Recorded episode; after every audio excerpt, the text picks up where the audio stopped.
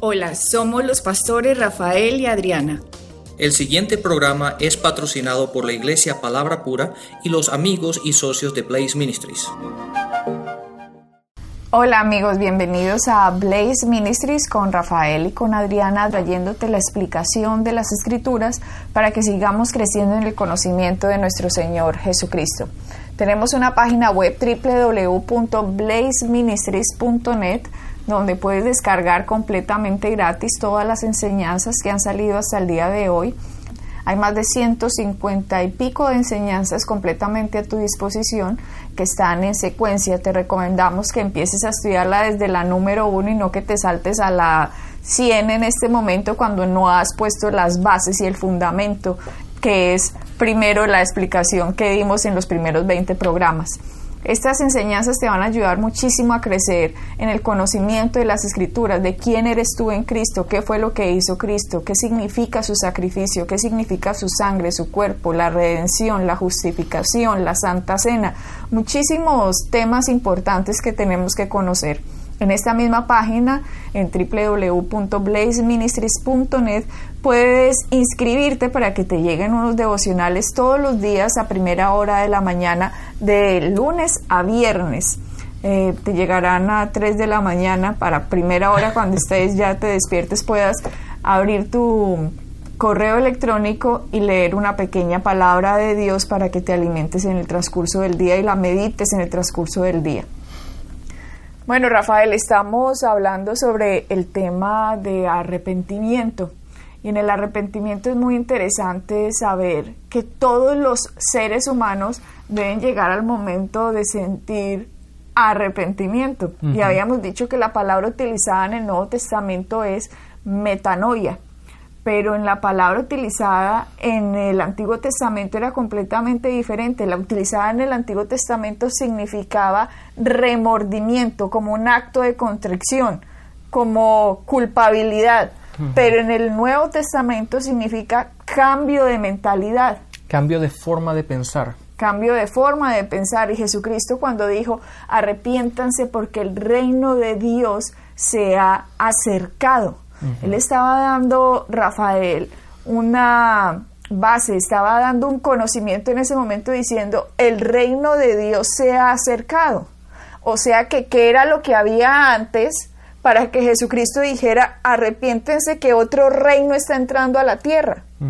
¿Qué significa eso? ¿Cómo así que el reino de Dios se ha acercado? O sea que en qué reino vivíamos antes. Y la gente de Rafael no, no lo sabe, no lo comprende porque se han acostumbrado tanto a lo natural, a lo que oyen en la radio, a lo que ven en la televisión, a lo que hablan en la comunidad, que se ha olvidado que hay unas verdades espirituales que es el fundamento de la tierra, que Cristo mismo, que Dios mismo puso estas verdades en la Biblia, Rafael, y la gente las desconoce.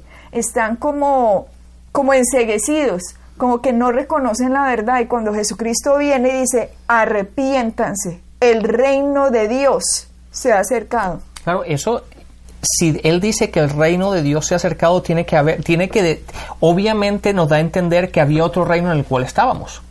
Porque si él dice el reino de Dios se ha acercado, entonces la pregunta es ¿dónde estábamos? ¿En qué reino estábamos? Y estábamos en otro reino. Pero lo importante de esto, Adriana, es que cuando la palabra arrepentimiento a mí me pareció tan impresionante el entender el que, el que no significa lo mismo que el Antiguo Testamento sino que tengo que cambiar mi forma de, pensar, mi forma de percibir las cosas. Mi forma, ahora mi forma de pensar no, no puede ser de la manera como el mundo me, me fue moldeado pero ahora tengo que ser, tengo, mi forma de pensar tiene que cambiar de acuerdo a lo que me dice la palabra. Y es ahí cuando la palabra dice arrepiéntete, es cambia de pensar de esta forma y empieza a pensar de esta forma. Y lo interesante, Rafael, es que es diferente en el Antiguo Testamento a la del Nuevo Testamento, porque en el Antiguo Testamento no tenían un Salvador. Lo único que tenían en ese momento después de Éxodo 20 había sido la ley y la ley no le puede dar vida a la gente. La ley lo que le muestra a la gente, este es, el, este es la perfección. Tienen que llegar a esto de ser perfectos todos para que se puedan salvar. Así que lo que le mostraba la ley a la gente era yo no puedo ser así de perfecto, en mi carne yo soy débil. ¿Y por qué en la carne era débil? Porque desde la caída del hombre, de Adán y Eva en el jardín del Edén, ellos murieron espiritualmente. Ellos antes eran vivos a Dios, tenían comunión con Dios, hablaban con Dios. Estaban en el jardín del Edén cuidados y protegidos por Dios, pero cuando cometieron ese acto de traición, de desconocer a Dios y de no creer a Dios, de no creer en su amor, de no creer que era su padre, de no creer de que estaba para protegerlos y que les estaba diciendo la verdad, sino que escogieron a Satanás, se unieron a Satanás y se separaron de Dios en ese momento el ser humano murió espiritualmente.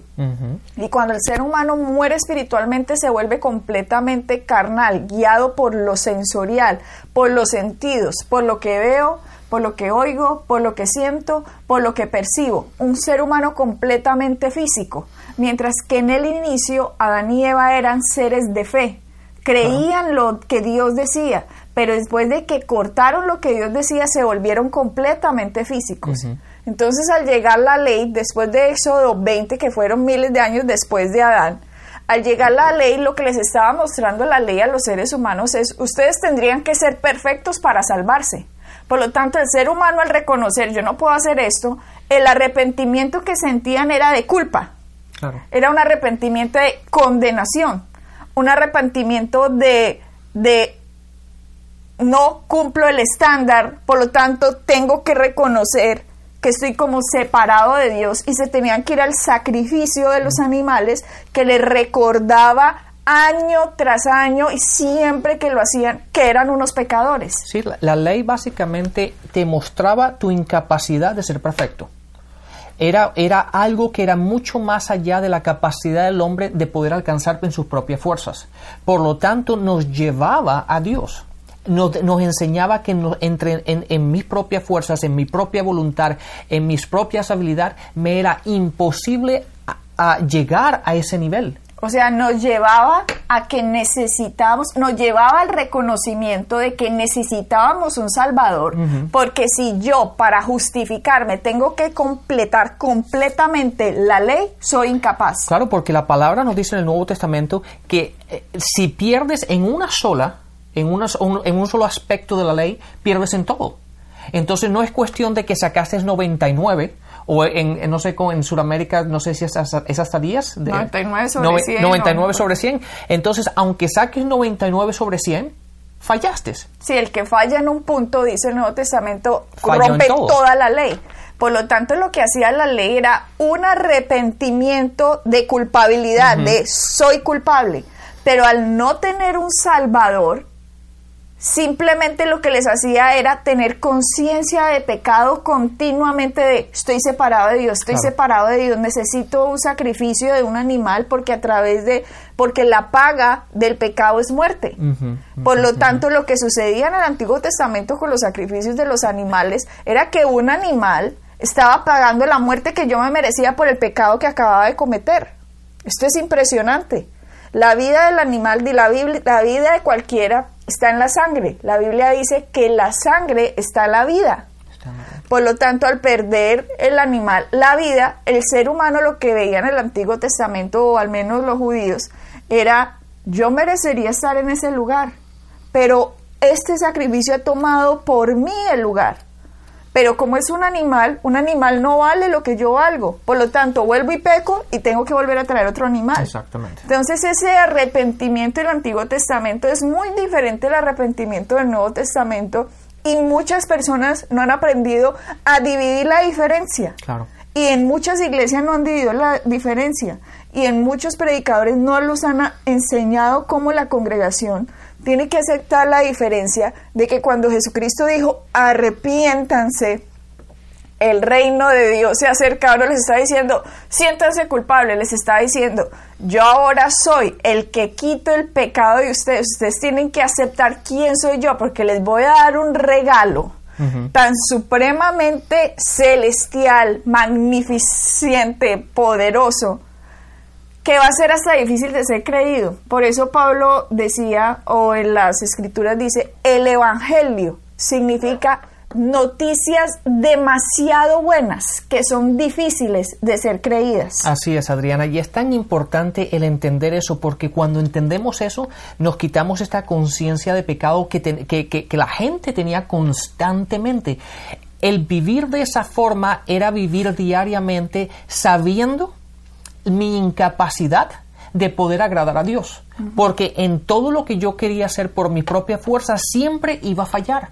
Entonces la ley me recordaba a mí de la necesidad de un Salvador y, también me mostraba la incapacidad mía de poder hacer o de poderme salvarme a mí por mis propias fuerzas.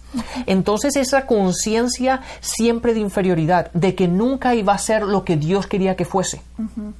Entonces es ahí cuando venimos al Nuevo Testamento y la gente cuando tiene todavía esa conciencia de pecado se aleja de Dios. ¿Por qué? Porque piensa que Dios no está contenta con ellos. La gente piensa que Dios no me puede aceptar. ¿Por qué? Porque soy imperfecto porque tengo estas debilidades, porque siempre fallo, siempre hay algo que he cometido durante mi día, sea lo que sea, lo cual me indica mis imperfecciones, por lo tanto Dios no está feliz conmigo, no está, no está contento conmigo. Y esa forma de pensar me aleja de Dios. ¿Por qué? Porque Adriana, es lógico que si tú siempre fallas, y Dios está buscando perfección, Dios dice, no, ¿para qué yo me voy a acercar a Dios cuando ya yo sé que lo que Dios busca es perfección y yo no lo soy? Y esa condenación continua de nosotros, cuando nos condenamos a, nosotros mismos y mantenemos esa conciencia de pecado, lo único que hace es alejarnos de nuestro Padre. Por eso mira Hebreos 10, en la separación que estábamos hablando de lo que hacían los animales a lo que hizo Cristo. En Hebreos 10, 11 dice, y ciertamente todo sacerdote está hablando del Antiguo Testamento. Aquí está haciendo una diferencia entre, la, entre lo que pasaba antes con los animales a lo que va a pasar ahora después de la cruz de Cristo. Y por favor, nos tenemos que ubicar. Estamos en el 2014 después de Cristo. Dejen de tratar de hacernos vivir como si estuviéramos antes de la cruz. De hecho, todos los profetas que veían al futuro hubieran deseado estar ahí, hubieran deseado estar en nuestra posición. El rey David y Rafael en los Salmos escriben, bienaventurados los hombres a quien Dios no les tiene en cuenta sus pecados. David estaba hablando del futuro, David estaba dando una profecía de algo que iba a pasar. Y nosotros, Rafael, en el 2014 estamos, ay, ¿quién fuera David? ¿Quién fuera, eh, que no estuviera en la época de Isaías? Sí, aquellos, aquellos, nos, aquellos miraban a donde estamos nosotros hoy, deseando tener lo que nosotros tenemos hoy, y nosotros teniendo lo que tenemos, miramos para atrás diciendo, ¿por, qué no viví en esa época? Exactamente, entonces no tiene sentido, tenemos que vivir en el tiempo en el que estamos. Y reconocer el valor del tiempo en el que estamos, no nos podemos dejar de seguir engañando, quitándole el valor a la sangre y al cuerpo y lo que logró Cristo, lo que Él logró es supremamente impresionante, que como les decía, el Evangelio significa, son unas noticias tan demasiado buenas que es difícil de creer, porque es difícil, porque el ser humano no puede creer que Dios sea tan bueno de hacer lo que hizo, sino que creen que tienen que tener este sentido de culpabilidad. Yo soy humilde porque me siento así culpable, entonces Dios me va a aceptar. No, lo que estamos haciendo es dándole una bofetada, una cachetada al sacrificio de Jesucristo en la cruz, sin entender el valor que Él nos ha dado a nosotros cuando aceptamos lo que Él hizo. Aquí dice en Hebreos 10:11 y ciertamente todo sacerdote está día tras día ministrando y ofreciendo muchas veces los mismos sacrificios que nunca pueden quitar los pecados. Pero, oigan este pero, por favor ubiquémonos lo que decíamos ahora. Pero Cristo, habiendo ofrecido una vez para siempre un solo sacrificio por los pecados, se ha sentado a la diestra de Dios. De ahí en adelante esperando hasta que sus enemigos sean puestos por estrado de sus pies, porque con una sola ofrenda hizo perfectos para siempre a los santificados. Rafael, uno lee esto. Una sola uno lee esto y dice, con una sola ofrenda. La cruz fue una ofrenda dada por Dios mismo para pagar la paga del pecado de la humanidad. Dios mismo, la segunda persona de la Trinidad, Cristo, viene a la tierra, Rafael, nace de una virgen, viene perfecto, puro, santo. Le hemos hablado esto muchas veces del nacimiento virginal, porque muchas veces la gente ni siquiera lo sabe, Rafael. Simplemente, ah, sí, Jesús como que nació de una virgen. No entienden por qué tenía que nacer de una virgen. De hecho, hasta los mismos musulmanes, que es una cosa curiosa, los mismos musulmanes en el Corán tienen que Jesucristo nació de una virgen. Eso todavía es más curioso porque ellos sin saber qué es lo que tenemos nosotros en esta verdadera palabra, copian algo de que Jesucristo nació de una virgen y no saben que le están dando poder al nacimiento de Cristo al venir con una sangre completamente pura y real. Ese nacimiento fue tan impresionante, tan impactante, que Él viniera sin pecado en su sangre, que la gente no ha entendido que Él llamándose el último Adán, se estaba simplemente separando de la raza adánica y del pecado que el primer Adán había cometido y que había traído el reino de las tinieblas a la tierra y que todos los hombres sean convertidos en pecadores simplemente por nacer de su padre Adán. Así es. Ahora Jesucristo viene perfecto como es, un cordero perfecto, como decía Juan Bautista, he aquí el cordero que quita el pecado del mundo, que quita. Y cuando él va a la cruz, estaba haciendo un sacrificio por la humanidad, para que ahora el que lo reciba no tiene que pagar el significado del sacrificio que él hizo. Exactamente. Date cuenta, Adriana, lo que acabas de decir, que quita el pecado del mundo. En el Antiguo Testamento, el sacrificio lo que hacía era cubrir el pecado. No quitaba los pecados, porque lo, acabamos de leer. Exactamente. Nunca pueden quitar los pecados. No lo podía quitar, simplemente lo cubría, esperando a Cristo, el cual los iba a quitar. Entonces, cuando entendemos eso, Adriana, nos damos cuenta que en el Antiguo Testamento, cuando tú estabas bajo la ley, los sacrificios que tú hacías simplemente cubrían aquello que tú hacías mal. Sí, lo ponían como debajo del tapete. Como, vea, aquí está todo lo que usted ha hecho, pero ahí está. Exactamente. Es por eso, aunque estaba cubierto, la gente estaba en pecado y tenía esa culpabilidad continua. ¿Por qué? Porque era imposible. Simplemente cubrían los sacrificios, pero la gente no los quitaba. Ahora, Cristo nos quita el pecado, lo remueve de nuestra vida. Y es por eso que en, en Romanos 8, en el versículo 1 dice, ahora pues ninguna condenación hay para los que están en Cristo Jesús. Los que andan no los que andan conforme a la carne, sino conforme al Espíritu.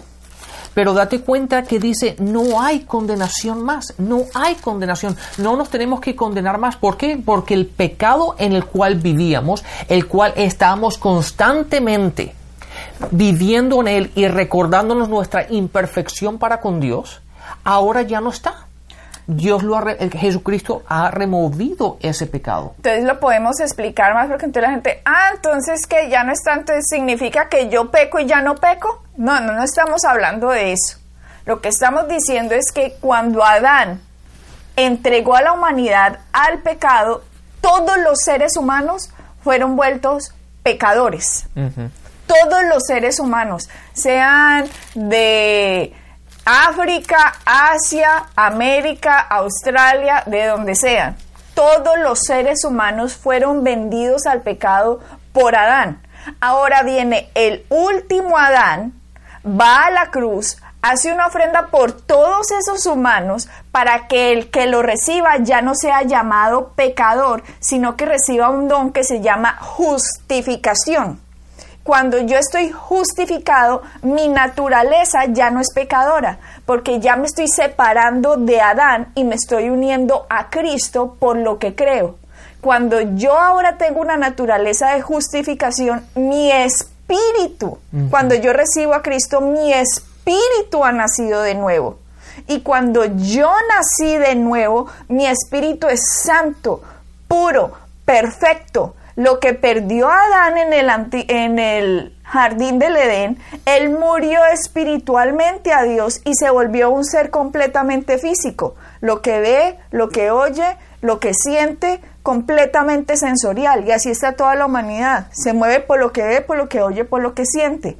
Pero ahora nosotros, al recibir el sacrificio de lo que Jesucristo hizo, nacemos de nuevo. ¿Y qué significa nacer de nuevo? Ese término mucha gente lo dice, Rafael, ay, es que yo nací de nuevo y no entienden qué es. El nacer de nuevo significa que ese espíritu que estaba separado de Dios, ahora se une a Dios porque hay una ofrenda hecha en la cruz que hace posible que el Espíritu ahora se una a Dios y por eso dice la palabra nos ha hecho perfectos para siempre delante de Dios. ¿Por qué? ¿Por mis obras? No, por la obra de Cristo en la cruz. Mis obras nunca me iban a llevar a la perfección y eso era lo que me demostraba la ley. La ley me demostraba, yo no soy capaz de cumplir todo esto, por lo tanto necesito un Salvador. Ahora que el Salvador ha llegado, ese espíritu mío nace de nuevo, es perfecto y por lo tanto ahora Dios no me condena por las obras que yo cometa porque la condenación la recibió Cristo. Ahora que esto me va a hacer ir a pecar, no. Ahora esto me va a hacer amar a Dios. El que oiga este mensaje y diga, ah, listo, vámonos a pecar, no ha nacido de nuevo. Ni ha entendido. Ni ha entendido. Porque una persona que entiende el valor de la sangre y del cuerpo de Cristo, wow, tú hiciste esto, wow. Y lo que hace es la bondad de Dios lo guía al arrepentimiento.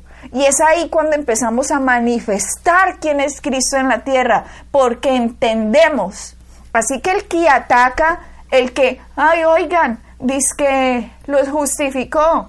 Oigan, estos cristianitos están diciendo que son justos delante de Dios, burlándose. No han entendido el significado de la sangre y del cuerpo de Cristo. Deberían entender, deberían valorar y darle el honor a lo que él hizo y lo que él logró. Claro, Adriana, fíjate lo que dice una escritura en Colosenses en el capítulo 1, en el versículo 13 dice, el cual nos ha librado de la potestad de las tinieblas y trasladado al reino de su amado Hijo. Hemos sido trasladados de un reino a otro. Entonces, como yo lo explico es así, donde tú estabas ya no estás. Porque cuando tú has sido trasladado, significa que en el reino en el cual tú vivías, en el cual tú estabas, en el cual tú habitabas, ya no habitas, ya no estás, por lo tanto, las leyes que en el cual tú vivías ya no pueden, no pueden aplicar. ¿Por qué? Porque ahora estás en el reino de su amado, en el reino de la luz. Antes estábamos en el reino de las tinieblas. Y entonces ahora tenemos que caminar de acuerdo al reino en el cual estamos. Y si estamos en el reino de la luz, estamos en el reino de su amado, estamos en el reino en el cual tenemos una relación con Dios. ¿Por nuestras obras, Rafael? No, por lo que Cristo hizo, porque Cristo fue el que por medio de lo que él hizo en la cruz, él nos permitió ser trasladado al reino de la luz, al reino de su amado. Es por eso que cuando somos nacidos de nuevo, cambiamos de reino. Y ahora cuando entendemos eso, sabemos que tenemos esta relación para con Dios y estamos, eh, eh, estamos unificados otra vez y nuestro espíritu está con vida con Dios. Entonces, ¿será que Ahora la gente después de esta explicación entienden Hebreos 10:14 cuando dice, porque con una sola ofrenda, ¿cuál? La ofrenda de la cruz, la ofrenda de su mismo cuerpo. Él dijo, a mí nadie me quita la vida, yo la doy por mí mismo. Jesucristo hubiera podido abrir la boca y así como cuando lo fueron a coger con palos, que él dijo, que le preguntaron, ¿quién es el Cristo? Y él dijo, yo soy. Y dice la Biblia que todos se cayeron para atrás apenas él pronunció esas palabras. Por eso Jesucristo se queda callado. Jesucristo dio su vida, porque si él hubiera querido, él simplemente dice, ya, se acabó pues eh, esto, ya, yo soy, me presento como soy, todos los seres humanos hubieran tenido que doblar la rodilla en ese momento al Rey, a Jesucristo, a Dios hecho hombre. Pero ese no fue su propósito. Él venía primero a salvar a la humanidad y a no mostrarse simplemente yo soy el rey de ustedes, arrodíllense, yo soy Dios. ¿Cómo nos amaría que Dios sabía que el hombre tenía una deuda, una deuda de pecado, y que esa deuda, si no era pagada, el ser humano no se podía acercar a Dios. Por lo tanto, Él viene, Dios, es que a mí no me cabe en la cabeza que Dios mismo, Rafael, tome la forma de hombre para pagar lo que el hombre debe, siendo Dios. Y cuando hace eso, su valor, Él es el Dios del universo, el Dios de lo invisible y lo visible. Y ahí estaba en esa cruz. Y lo que Él logró para la humanidad es tan perfecto y tan grande. Y lo que Él logró para nosotros es tan inmenso que la religión no nos lo ha dejado ver y deberíamos en este momento estar agradecidos por esa maravillosa sangre, por ese maravilloso sacrificio. Y cuando leemos porque con una sola ofrenda hizo perfectos para siempre los santificados, lo deberíamos entender que la ofrenda que Él era mucho más grande que el pecado que cualquier humano hubiera podido cometer. Exactamente, Adriana. Entonces, cuando nosotros como cristianos, aquellas personas que hemos recibido a Cristo, seguimos viviendo con esa conciencia de pecado, seguimos viviendo como si estuviéramos todavía en el reino de las tinieblas y no en el reino de la luz, básicamente lo que estamos haciendo es invalidando o negando el trabajo o lo que Jesucristo vino a hacer en la cruz y no lo estamos valorando de la manera como Él nos valoró a nosotros, que como tú dices, se hizo hombre y fue a morir a la cruz para nosotros. Y cuando nosotros no recibimos eso y seguimos caminando de acuerdo a la ley, básicamente le estamos diciendo a Jesucristo que lo que Él hizo no fue suficiente. O peor aún, Rafael, que ni siquiera lo aceptemos, sino, ah, sí, Jesucristo que vino, sí, yo oí una historia, que vino y que murió en una cruz, ah, sí, sí. ¿Y, ¿Y, usted qué? ¿Y usted cómo va a pasar su eternidad? Ah, yo creo que me voy para el cielo, porque es que yo he sido tan buena gente. Hay gente tan equivocada en esta tierra, Rafael, pensando que se van a salvar por sus obras y no han recibido al Salvador. Nadie en esta tierra sin el Salvador puede recibir salvación. El sacrificio fue muy grande para que la gente hoy lo niegue. Exactamente. Entonces tenemos que caminar en el reino en el cual estamos y ese es el reino de la luz, el reino de su amado. Así es. Bueno, pues Adriana, vamos a tener que dejar hasta el siguiente programa. Bendiciones y hasta la próxima. Bendiciones. Pueden bajar nuestras enseñanzas en www.iglesiapalabracura.com y visitarnos en nuestra sede en la calle 21326.